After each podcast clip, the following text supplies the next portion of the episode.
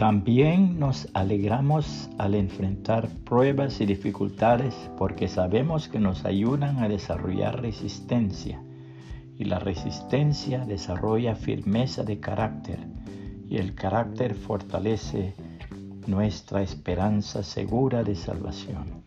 Romanos 5, 3 y 4, nueva traducción viviente.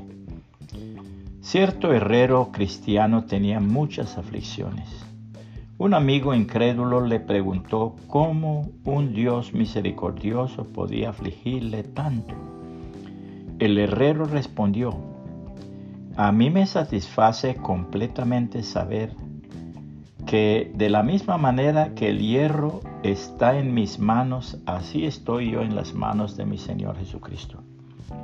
Muchas veces alzo un pedazo de hierro, lo pongo en el fuego y lo caliento hasta el rojo vivo. Entonces lo llevo al yunque y le doy unos cuantos golpes para ver si es capaz de tomar temple. Lo sumerjo en el agua cambiando su temperatura súbitamente.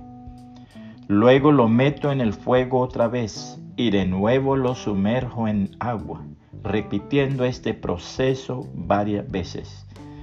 Después otra vez en el yunque lo golpeo, lo doblo, lo raspo, lo limo y hago de él algún objeto útil que prestará buen servicio por muchos años. Sin embargo, cuando por primera vez lo golpeo en el yunque, si me parece que no es capaz de tomar el temple, lo tiro. Ahora bien, creo que mi Padre Celestial ha estado probándome por el sufrimiento para ver si yo puedo tomar un temple. Él me ha puesto en el fuego y en el agua. He procurado aguantarlo todo con paciencia y mi oración diaria ha sido, Señor Jesucristo, méteme en el fuego si tú quieres, ponme en el agua si tú ves que lo necesito. Haz conmigo cualquier cosa que tú quieras, mi Señor, pero por tu santo amor no me eches a los desperdicios.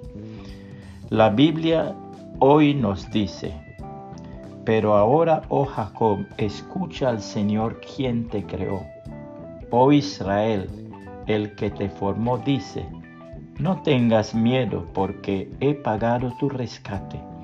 Te he llamado por tu nombre, eres mío.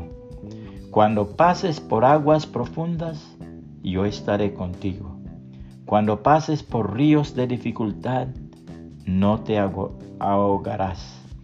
Cuando pases por el fuego de la opresión, no te quemarás las llamas no te consumirán. Pues yo soy el Señor tu Dios, el Santo de Israel tu Salvador. Yo di a Egipto como rescate por tu libertad. En tu lugar di a Etiopía y a Seba.